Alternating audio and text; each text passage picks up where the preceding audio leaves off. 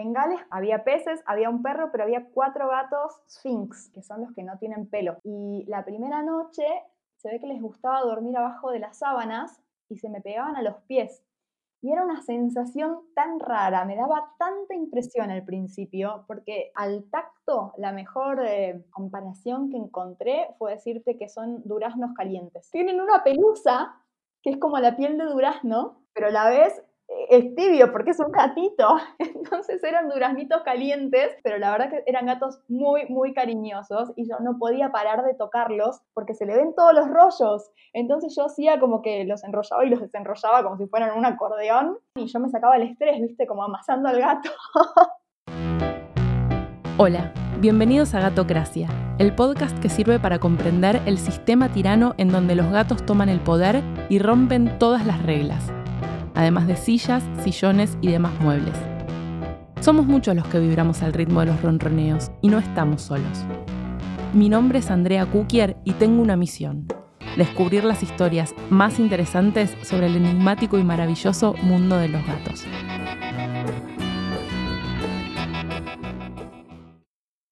¿Hay algo más lindo que irse de viaje, recorrer el mundo y poder quedarse en casas increíbles sin pagar la estadía? Sí, hacer todo eso y además cuidar gatitos.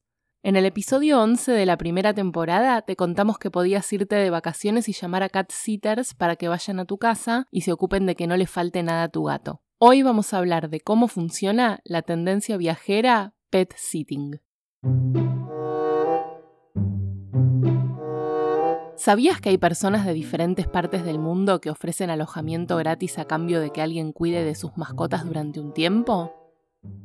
Para saber todo sobre este tema, hablé con Luli. El año pasado, ella vivió en Europa durante siete meses y conoció distintos países con esta modalidad. Hola, soy Luli, tengo 34 años y estuve cuidando gatitos alrededor del mundo. Existen diferentes sitios web en donde pagás membresías anuales de entre 20 a 120 dólares y podés armar un perfil para ofrecer tus servicios como cuidador, cuidadora o cuidadore de animales. El sistema es bastante flexible. Se puede elegir la ciudad, cantidad de días y cuántas personas van a cuidar al animal. Además, vas a poder ver fotos de la casa y de las mascotas antes de aceptar la oferta. Así no te llevas ninguna sorpresa al llegar.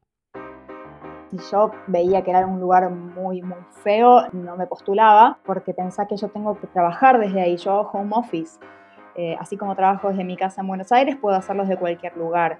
Entonces también quería elegir algún espacio en el que me sintiera cómoda porque iba a pasar gran parte del día ahí. Y esto también a la vez le daba la seguridad al dueño o a la dueña del gato de que yo realmente iba a estar pasando tiempo con la mascota. Y tuve suerte porque encontré casas y departamentos muy lindos, muy prolijos, súper luminosos, muy modernos algunos. Así que me sentí, te diría que como en casa, porque cuando estás con gatitos estás como en casa. Si bien el servicio es internacional y hay alojamientos en todas partes del mundo, la tendencia explota en Estados Unidos y en Europa. Yo tengo una hermana que vive en Londres y me había prometido pasar fin de año con ella, como fuera. Entonces ahorré, ahorré, ahorré. Vi que había una promoción para viajar en junio, muy barata. Y con pasaje abierto, digamos. En realidad viajé en junio sabiendo que de alguna forma tenía que aguantar hasta diciembre pero sin tener idea de cómo. Empecé a hacer una lista mental de amigos, familiares, pero no me iba a alcanzar. ¿Viste la película El Descanso? En donde Cameron Díaz y Kate Winslet intercambian casas. Pregunté en Twitter y alguien me dijo, existe ser pet sitter. Lo más común es conseguir hospedaje a cambio del cuidado de perros y gatos, pero la propuesta puede incluir loros, caballos, cabras, serpientes, gallinas y mascotas de todo tipo. ¿Te intriga saber más? Lo primero que tenés que hacer es afiliarte a una o más plataformas y crear un perfil con una carta de presentación. Hasta acá es similar a lo que harías en Tinder u OkCupid. La idea es machear con las personas que viven en la casa que vas a cuidar y conseguir que te elijan a vos. A medida que vas consiguiendo estadías, tu desempeño va a ser evaluado. Esta puntuación es clave para lograr más casas y mejores oportunidades.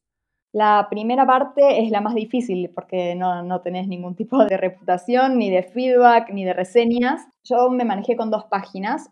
una de estas páginas lo que te permite es que dos personas que vos conozcas te hagan una reseña. Entonces yo le mandé a dos amigas que viven en Buenos Aires, para quienes he cuidado a veces a sus mascotas, si me dejaban una reseña. La verdad es que el sitio no tiene forma de chequear si esta reseña es verdadera o no. Pero bueno, me parece que yo le ponía mucho empeño a las cartas de presentación, cada vez que me postulaba las hacía bastante personalizadas y por bastante personalizadas no me refiero a tener una carta escrita y solamente cambiar el nombre del animal, sino que me ocupaba de leer bastante la descripción de, cómo es el gato, de cómo es la casa, etcétera, para incluir algo de eso dentro de mi carta. Por ejemplo, leí que le encanta que le toquen la panza. Bueno, qué bueno porque los míos no se dejan, así que me voy a poder desquitar y qué sé yo. O sea, alguna referencia que fuera eh, muy única para esa, para esa mascota.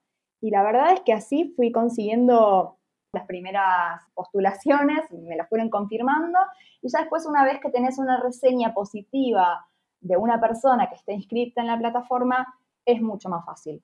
Luli consiguió sus primeras referencias y todo comenzó a suceder. Si bien cada experiencia fue única y súper buena, recuerda con mucho cariño cómo fue su primera vez como pet sitter.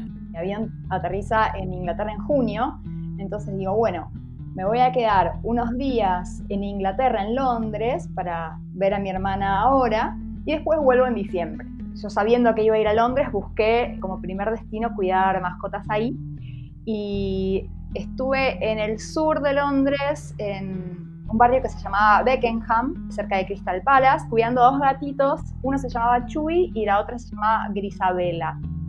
Chewy es un gato negro, una pantera re maciza, gigante, con unos ojos amarillos, tipo dos de oro. Y Grisabela es una gata carey muy tímida, muy desconfiada. Y con Grisabela me pasó algo lindo, que es, en este caso sí vi a los dueños, era una pareja joven que se iban de, vacaciones. Y la dueña la tenía Grisabela Upa y me decía, es muy desconfiada, no deja que, que nadie se acerque y le lleva mucho tiempo poder confiar y bla, bla, bla, bla, bla, bla. Y al segundo día la tenía Upa yo la gata. Entonces le, mandé una foto de WhatsApp a la dueña, como diciendo, quédate tranquila que por acá está todo bien. Fue linda la conexión que tuve con Gris. Y Chuy, que es el gatito negro, tenía algo, algo curioso, que estaba como, entre comillas, entrenado para chocar los cinco.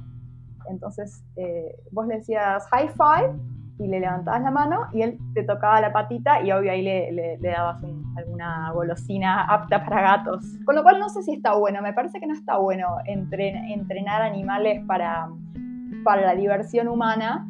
Eh, pero bueno, su dueño me dijo que lo hacía, lo probé dos veces, las dos veces respondió y lo dejé de hacer porque no sé si está tan bueno, pero, pero me parece algo distintivo de Chuy, que, que me acuerdo de este gatito. Cuando haces la solicitud para quedarte en una casa, la gente que vive ahí se va a poner en contacto para saber más sobre vos y ver qué onda. En muchos casos te piden alguna videollamada para conocerte un poco mejor y cada casa tiene sus términos y condiciones. Te piden que duermas en la casa, es decir, que no es que vayas cada dos días o que vayas a, la casa por la duración eh, definida y que te vayas un fin de semana a un pueblo cercano y vuelvas, sino que lo que te piden es que siempre duermas ahí y después te ponen las reglas de cada cuánto le tenés que dar de comer o si tienen alimentación libre, cada cuánto ellos pretenden que les limpies las piedritas y en realidad esas son como las únicas tres reglas básicas. Después, bueno, si el gato tenía que tomar algún tipo de medicación, te lo indicaban. Algunos te decían que preferían que no llevaras a nadie a la casa, otros te decían que no había ningún problema, que era bajo tu responsabilidad, pero que te sintieras como si fuera la casa tuya. Y te decían también, en esta casa no se fuma. Otras te decían, esta casa es eh, libre de alcohol. Y otros te decían, en esta casa somos veganos, así que te pedimos que no ingreses ningún alimento que no sea apto vegano. Con lo cual, bueno, yo no soy vegana, me parece un poco extremo que no me dejaran a mí eh, comer, pero la casa de la persona es la casa de la persona, así que ahí directamente no me postulaba. Pero la gran mayoría son, son reglas que podrías tener vos en tu propia casa. También es buena idea consultar con las personas que te van a dejar a cargo si quieren que les mandes fotos y videos de las mascotas o qué esperan de vos con respecto a tu comportamiento. Así, todas las partes involucradas pueden quedarse tranquilas. Los dueños a veces te piden prueba de vida y a veces no. Eh, yo siempre les preguntaba si querían que les mandara reportes eh, fotográficos, de videos y aparte de cómo iba todo. Y algunos me decían que sí, que por favor, que si les podía mandar por lo menos alguna fotito diaria, los haría muy felices. Eh, no tanto por el tema de desconfianza, sino porque extrañaban a sus animales. Otros me decían, como vos quieras, cuando quieras. Y otros, a otros que no les pregunté, les mandaba y a veces ni me respondían, o sea, se querían desenchufar tanto, se ve de su vida diaria en sus vacaciones que ni me respondían los videos y las fotos que les mandaba. Así que hay de todo, como somos todos personas, somos todos distintos y así que me encontré de todo. algunos les mandaba fotitos y videos y me lo agradecían un montón y otros, ya te digo, ni me respondían, no, súper indiferentes. Si bien esta forma de viajar por el mundo acariciando animales suena súper divertida y no tenés que pagar la estadía, tampoco pienses que tus costos van a ser 0 dólares o euros. Además de la inversión que hiciste para sacar las membresías, los viajes de ida y vuelta para llegar e irte de la casa corren por tu cuenta. También tenés que calcular los gastos de comida durante esos días. Me contactaron para ir a una mansión, porque vi las fotos y era una mansión en Grecia, en Atenas, a cuidar a un gato para ahora en mayo obviamente que no voy a ir porque coronavirus, pero me quería morir porque digo, me estoy perdiendo cuatro meses en Atenas que cuando se termine el CID me pudiera a las playas, a las islas, pero bueno, como ellos no se ocupan del pasaje, esta señora me mandó una invitación, se ve que vio mi perfil y me mandó la invitación. Después, ¿cómo iba yo a llegar a Grecia? La verdad es que no lo sé. Obviamente que antes de aceptar, una persona debería poder asegurarse que haya pasajes, que haya pasajes económicos que puedas pagar o poder estar en el momento en que la persona te pide que estés. Agradecemos a Luli por su testimonio. La podés encontrar en Twitter como arroba conurbanera o en Instagram como luli-gia. Muchas gracias también a Luciana Carballo, gatiter de la primera hora y protagonista del episodio de Gatitos y Moda. Ella es diseñadora, su marca es arroba Chaton Noir Boutique y está diseñando unos tapabocas con motivos felinos que son realmente muy hermosos y tienen una causa muy noble detrás, porque con cada venta de tapabocas ella dona un porcentaje a una asociación amiga de la casa que es Hacer feliz a un gato. Así que vayan a ver sus diseños. Muchas gracias por estar siempre del otro lado. Quédate en casa, cuídate mucho, lávate bien las manos y nos reencontramos pronto con más episodios de Gatocracia. Seguinos en Facebook e Instagram como Gatocracia y en Twitter como arroba gatocraciapod.